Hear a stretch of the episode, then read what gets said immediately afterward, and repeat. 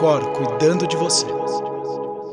Olá, mais um episódio Cor cuidando de você. Eu, Sérgio Bruni, e hoje eu tô com a doutora Andréa Toscanini e o doutor Israel Pompeu, neurologista e também médico do sono, para dar continuidade à nossa série Transtornos do Sono, nosso terceiro episódio, falar de hipersonolência.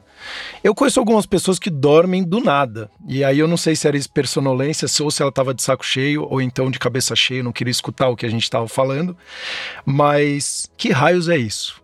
Doutor André e doutor Israel, muito bem-vindo. Obrigada, Sérgio. Olá, mais uma vez aqui, muito bom. Eu gostaria que o Israel falasse o nome completo dele, porque ele sempre fala que o nome dele é tão harmônico. Então, Israel. Verdade, ó, minha opinião, né? Bom, meu nome é Israel Soares Pompeu de Souza Brasil. Olha que é nome. até um pouco musical mesmo, eu acho. Eu ia falar uma música, um poema, né? É. E as pessoas até lembram do Castelo Ratibum, né? Que tinha um Pompeu, Pompílio Pomposo, né? E o nome acaba sendo um pouco pomposo também. É, mas voltando à pergunta, né? Assim, é um prazer estar aqui. Né? É, é sempre legal falar sobre sono, ainda mais sobre esse tema que é tão instigante. Né? Mas essa coisa da hipersonolência, né? É interessante tocar nesse aspecto em relação à definição, porque a gente pode entender isso de várias formas, né? A gente usa, a gente costuma usar o termo hipersonolência como um sinônimo de sonolência excessiva, né? Que é um, um, um sintoma né, que muitas pessoas acabam apresentando, né? Hoje em dia, todo mundo já sentiu isso na pele uh, e que está envolvida em diversas doenças, né? Que pro, acabam provocando sonolência em excesso mesmo. Mas então a gente entende hipersonolência como sonolência excessiva. E existe um outro termo, né, que a gente chama de hipersônia, uh, que diz respeito às doenças do sono, né, propriamente ditos, que cursam com sonolência excessiva, né? Tem como sintoma principal a sonolência excessiva. E a gente vai tentar destrinchar um pouco dessas doenças neste momento. É legal lembrar também que às vezes a gente pensa, né, numa necessidade, a pessoa é hipersonolenta, então ela tem uma necessidade maior de sono e fica aquela confusão, né? Às vezes você ter sono durante o dia não necessariamente quer dizer que você tem uma necessidade maior de sono, pode ser que você dormiu pouco, que você dormiu mal e aí como consequência você tem sono no dia seguinte. Por outro lado, tem algumas condições onde você tem a sonolência mesmo tendo dormido uma quantidade de horas esperada para a tua idade, para o seu sexo e para a sua condição, e esse sono tenha sido supostamente de boa qualidade. E ainda assim você manifesta o sintoma sonolência durante o dia. Então a gente vai conversar um pouco também sobre isso, como, como saber diferenciar e entender o que, que pode ser simplesmente uma resposta do teu organismo a alguma coisa que você deixou de ter no, na noite passada, ou quando aquilo ali pode de fato ser uma doença. É, eu acho que seria legal até a gente é, entender primeiro as características, que eu acho que seria bem interessante, e depois, inclusive, se também tem, existem testes, ou então como você conseguir descobrir porque eu já, aqui ao decorrer de vários episódios com a doutora Andréia, a gente vê que o sono é um mundo gigantesco e você tem diversos, centenas de transtornos. Então, dentro do transtorno do sono, é interessante porque a gente começa a identificar, e para quem está nos escutando, se caso esteja passando por algum momento e passando aquelas características corriqueiramente, provavelmente ele tem aquele determinado transtorno e não o outro.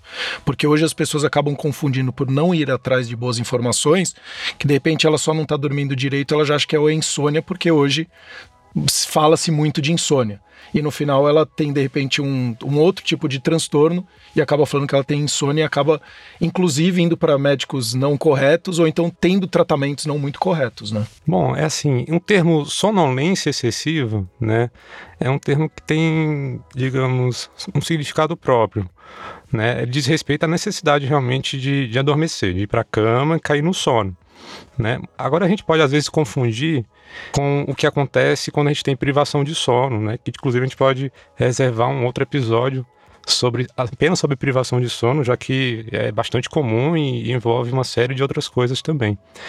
Né? Na privação de sono, né, só para dar um spoiler, uh, a gente, além da sonolência excessiva, a gente tem outros sintomas, né, que são associados justamente à, à, à falta do sono, à ocorrência de não dormir. o suficiente. E só né? para complementar o teu spoiler, e todo mundo já me ouviu falar que a primeira, a segunda e a terceira causa de sonolência excessiva diurna é a privação de sono. E eu sempre falo, como diz o meu amigo Israel, a primeira, você já me ouviu falar isso, né? Sim. A primeira, a segunda e a terceira causa de sonolência excessiva diurna é a privação de sono.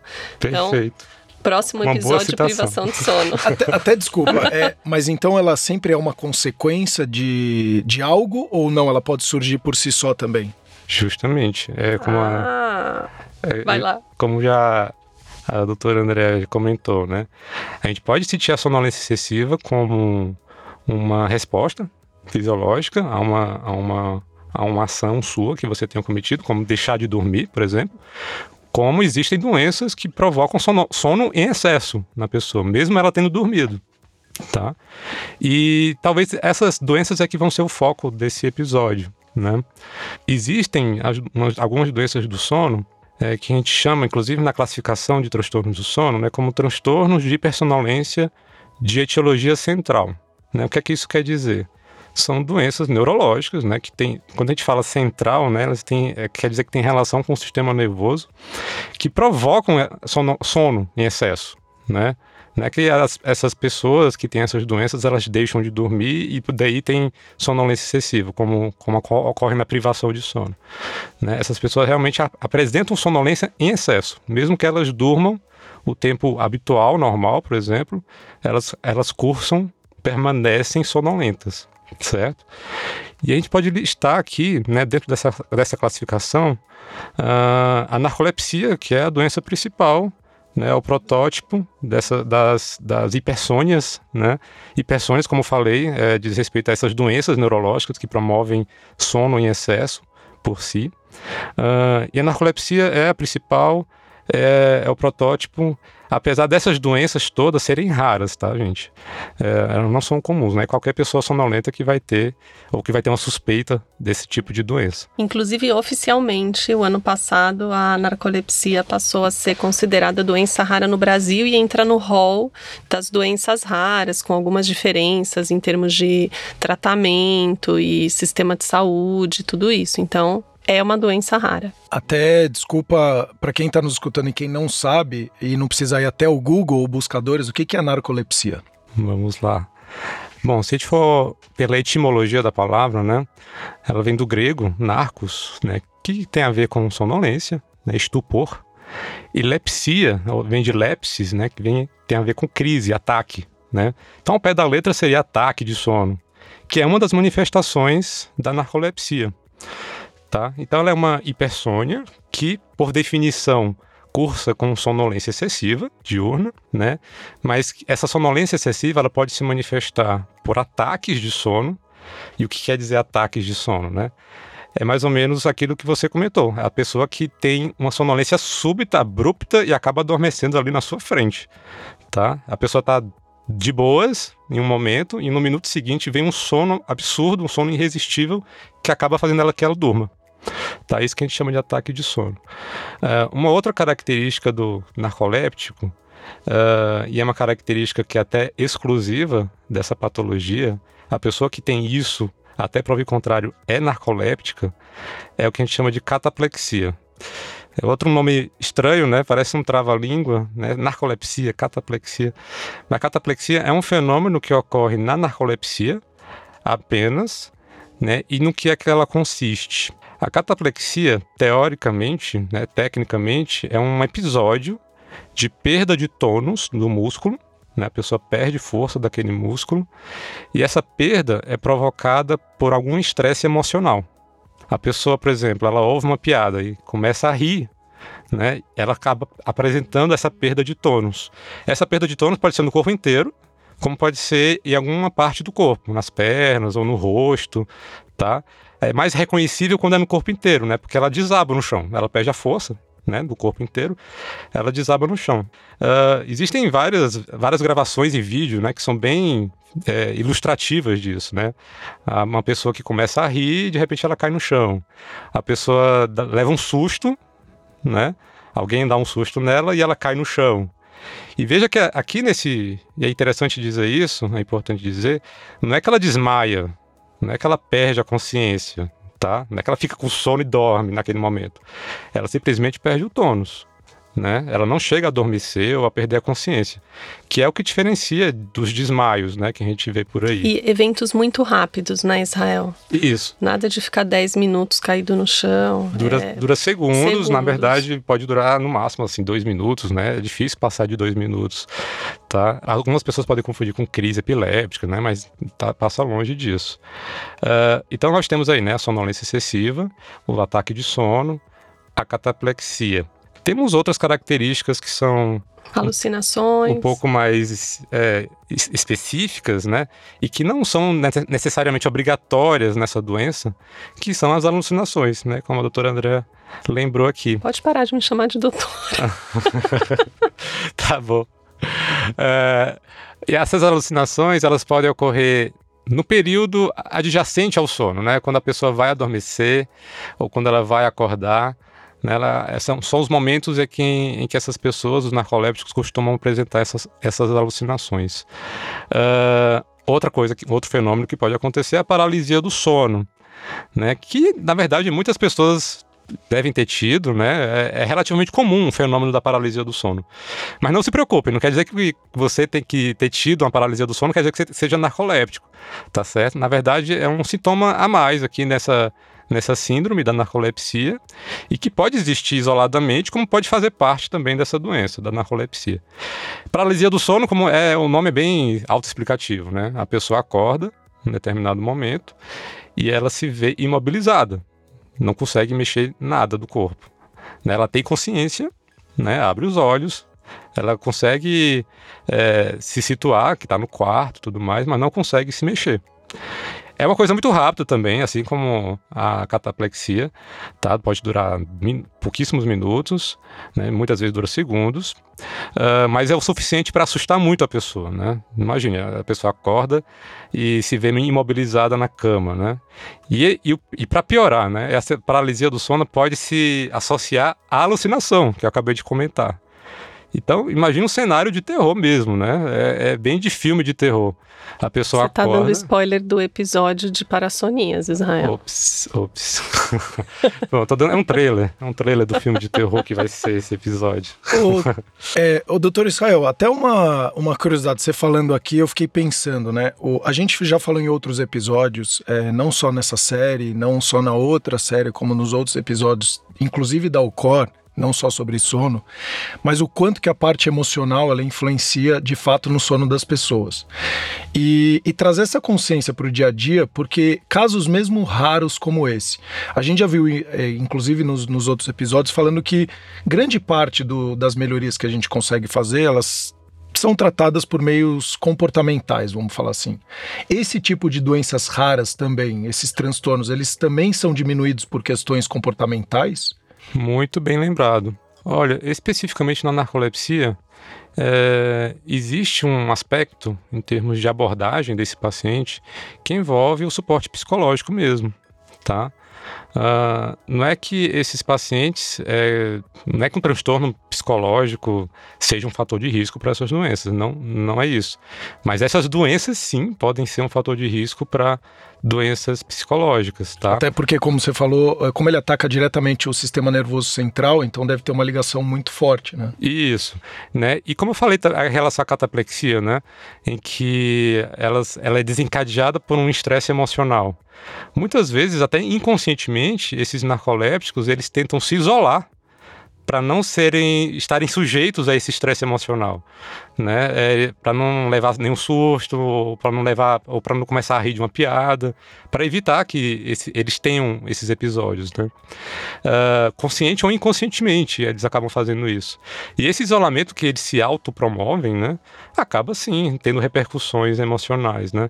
Então muitas vezes a gente acaba indicando sim um suporte psicológico para esses pacientes, né? Eles acabam desenvolvendo sim quadros depressivos né, por, puramente às vezes por conta desse isolamento. E, e, é importante também dentro desse campo do suporte psicológico a gente lembrar que dependendo da atividade que ele executa, pode ser um fator limitante o, o diagnóstico da narcolepsia. Então, lá no ambulatório a gente tem, por exemplo, paciente que era motorista de ambulância, não pode ter um ataque de sono, né, com ao volante de uma ambulância, paciente que opera máquina é, pesada, então aumenta o risco de acidente, a própria direção já, né, o, o carro é uma arma, então acaba o diagnóstico da narcolepsia, ele acaba sendo é, um diagnóstico limitante em vários aspectos, então o paciente sim precisa do suporte. Aí eu aproveito para falar que o diagnóstico da narcolepsia ele precisa ser muito bem feito.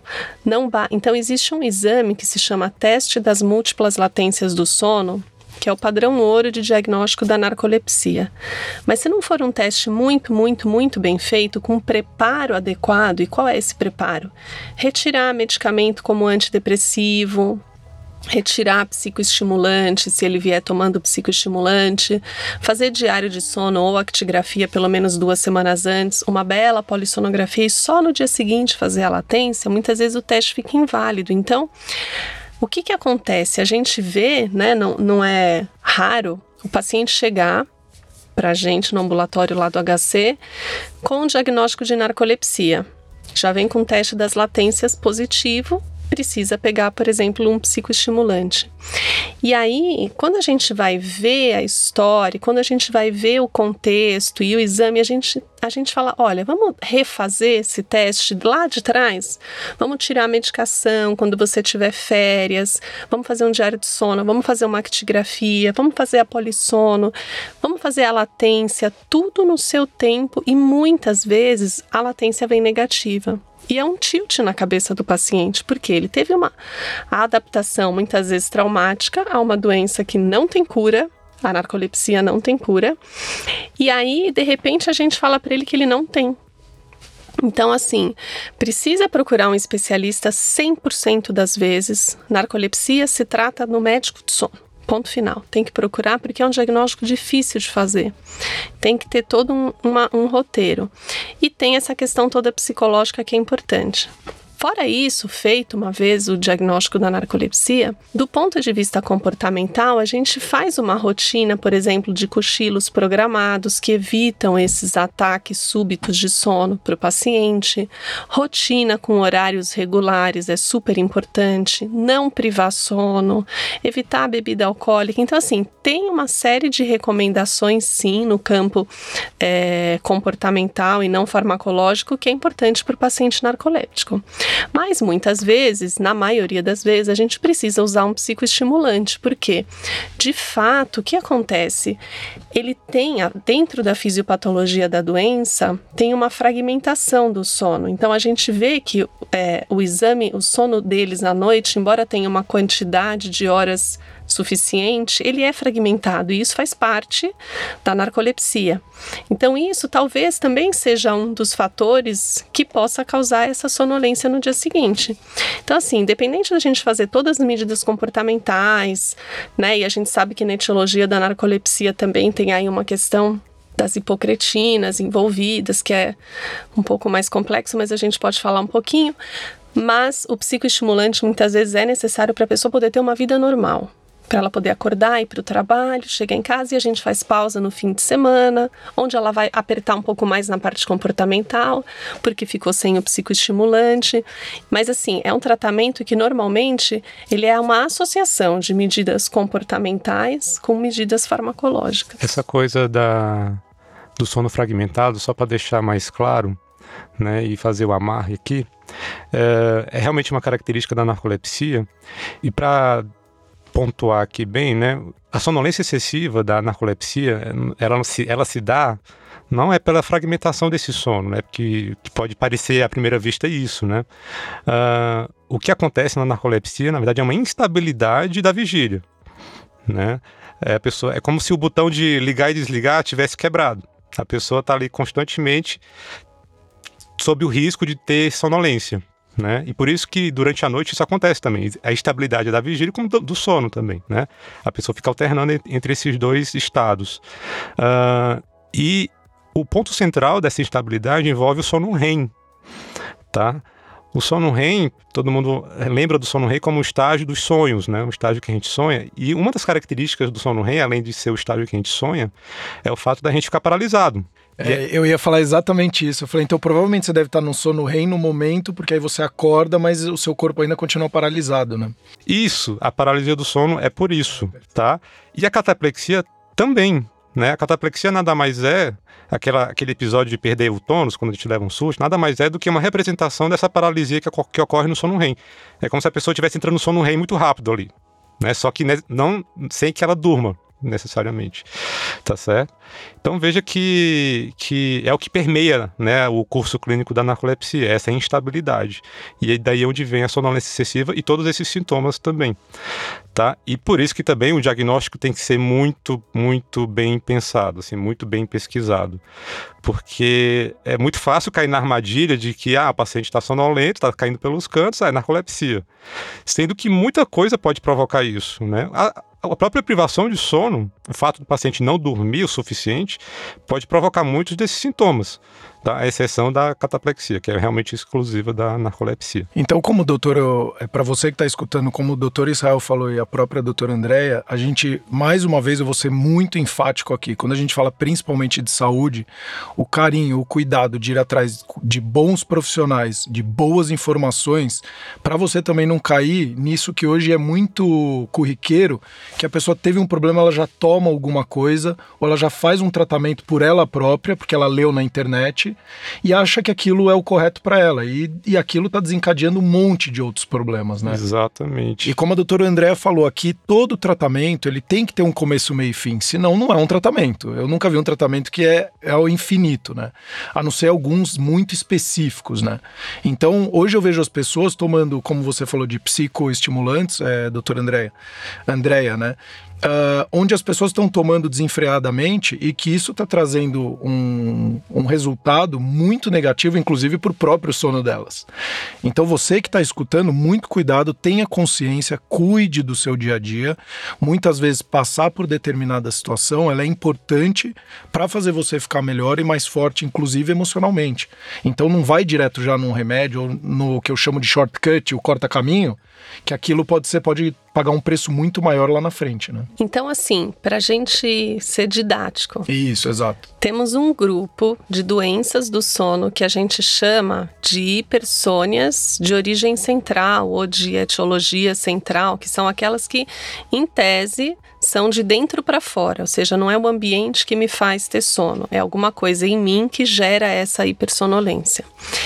E aí, dentro desse grupo, temos a narcolepsia, que ela é dividida em tipo 1 e tipo 2, com a, a principal diferença de fato é a presença da cataplexia, praticamente patognomônica de narcolepsia tipo 1. Praticamente não, é, né? E, bom, aí então a gente tem essas dois, esses dois tipos de narcolepsia. Não sabemos se a narcolepsia tipo 2 vai evoluir para tipo 1, mas enfim, enquanto não tiver o evento cataplexia ou preencher alguns critérios específicos de dosagem de hipocretina no líquor, a gente não pode chamar de narcolepsia tipo 1, ela se mantém como narcolepsia tipo 2. Aí a gente tem um outro grupo que, que é um outro, uma outra classificação que é, é a hipersônia idiopática. Então, a hipersônia idiopática, porque na narcolepsia a gente percebe que os pacientes têm esses ataques de sono, eles têm essa sonolência, eles têm essa fragmentação do sono, mas eles têm momentos onde eles estão muito vigis. Então ele pode ter um momento extremamente vigil, ele não está sonolento, ele está bem e de repente, como Israel disse, do nada ele morre, ele tem um ataque de sono. Na hipersônia idiopática, isso é mais infrequente. A gente vê aqueles pacientes que nunca estão sem sono, que o tempo todo eles estão com sono. Então eles dormem e eles passam o dia todo com sono. Então aí, e a hipersônia idiopática, ela é um diagnóstico de exclusão. Ela não tem, ela não tem exames, ela não tem avaliação específica. Ah, eu vou fazer esse exame para saber se eu tenho hipersônia idiopática. Não. Eu vou excluir todos os outros diagnósticos desse grupo de doenças. E se você não se enquadrar em nenhum, então de fato você tem é, hipersônia idiopática. E aí a gente tem também um outro, uma outra doença, um outro transtorno do sono que é bem folclórico, que é o Klein-Levin. A síndrome de Klein-Levin, que também eh, acho que é mais fácil de ser lembrado como hipersônia recorrente, né? Que é o que caracteriza essa síndrome. É, é a alternância entre períodos de sonolência e hipersonolência com períodos de total normalidade, tá? É, assim como as outras, é uma doença extremamente rara também, Uh, consegue ser mais rara que a narcolepsia, inclusive. A todas elas, né, costumam acometer mais pessoas jovens, né, adolescentes, adultos jovens. E além dessa alternância de períodos de, é como se fossem surtos de sonolência que essa pessoa tem, outra característica que é bem marcante dessa síndrome de Klein-Levin é, é o quadro psiquiátrico que ele acaba apresentando durante essas crises de sonolência. Porque além da sonolência excessiva, ela tem também alterações de comportamento nesses, nesses, nesses períodos, né? Comportamentos como desinibição, né? Elas ficam, digamos, hipersexualizadas uh, ou ficam muito agressivas, né? Elas têm uma percepção alterada da realidade, tem, né? Eles começam a delirar, né? E, e, e, nessa coisa, nesse padrão de comportamento, eles também acabam com a higiene, a auto-higiene, esquecem de se limpar, de tomar banho, se alimentam de qualquer jeito, tem um, uma hiperfagia muitas vezes também, uh, ou, ou, distúrbios alimentares né, associados durante esse período. E, de, e do nada, esses pacientes melhoram. Eles ficam normais, completamente normais, tanto em termos de comportamento quanto em termos de sonolência. Então eles podem ficar assim uma, duas, três semanas dormindo 20 horas por dia. 22 horas por dia. E aí eles só saem da cama justamente nesses momentos. Sai da cama, se alimenta, vai ao banheiro e volta para cama. E se alguém cruzar com ele, ele pode gritar, xingar, bater, empurrar. Ele tá quase um urso sendo acordado todo dia quando tá hibernando. Exatamente. E entrando no diagnóstico diferencial, se o paciente é um urso ou não. Tá? Que, aliás, é um, é um, diagnóstico também difícil de fazer, né? Porque ele, esse paciente muitas vezes é confundido com como tendo um. Bipolaridade, Isso, ou então. Exatamente. É, Tem uma associação também, né? Tem, existe esse, esse essa viés. linha de raciocínio, é. exatamente. Uh, ainda é uma coisa bem discutida, né? Bem, é um, um, até um pouco polêmico. E aí, dentro desse grupo também, a gente tem o que a gente fala, e quase todos os grupos têm, as hipersônias, que podem ser causadas por uso de alguma substância, droga ou medicamento, ou por alguma outra doença de base. Então, pode ser uma depressão, que está fazendo com que o paciente tenha uma sonolência excessiva, ou pode ser um remédio que ele está tomando para tratar alguma outra coisa, né? Os antipsicóticos, por exemplo, são remédios que dão muito sono. Então a gente tem que pensar também nesse grupo né, de, de pessoas que pode ter uma outra causa que está fazendo com que ele tenha esse excesso de sono. Então, nesse grupo, temos narcolepsia tipo 1, tipo 2, hipersônia idiopática, Klein-Levin e as hipersônias causadas por substâncias ou a própria doença de base. E foi colocado neste grupo e é uma grande discussão o nosso próximo episódio que é a síndrome do sono insuficiente, conhecida como privação de sono. Privação de sono. A tão famosa privação de sono. Então, para você que está escutando, não perca o outro episódio. A gente vai encerrando por aqui. Então, só como dicas finais, é, para quem está escutando, o que, que ela pode começar a fazer? Ela vai atrás de quem? Acho que é muito mais isso, doutor Israel e doutor André. Bom, lembrar que antes de qualquer coisa, verificar se você está dormindo bem. Né? Higiene do sono. Higiene do sono é o primeiro passo de tratamento de qualquer transtorno do sono, inclusive essas que a gente comentou. Higiene do sono. Né? Muitas vezes, muitos transtornos de sono melhoram só com a higiene do sono. Né? Mas se o paciente começar, permanece com sonolência né? e começa a, apresentar esses sintomas mais específicos, né? é interessante procurar um serviço médico, especialmente medicina do sono. Exatamente. Começa vendo se você está dormindo bem, tempo adequado, se você está reservando um período para adormecer, tudo aquilo que a gente já falou nos episódios 1 a 6. Se você tem uma rotina de horários regular, alimentação regular e na vigência desse sintoma, mantendo o sintoma, tem que procurar um especialista, porque não é normal ter sono durante o dia, exceto aquele soninho fisiológico que a gente tem depois do almoço. Mas assim, não é normal ter sono durante o dia. Então, até os próximos episódios, o Cor cuidando de você.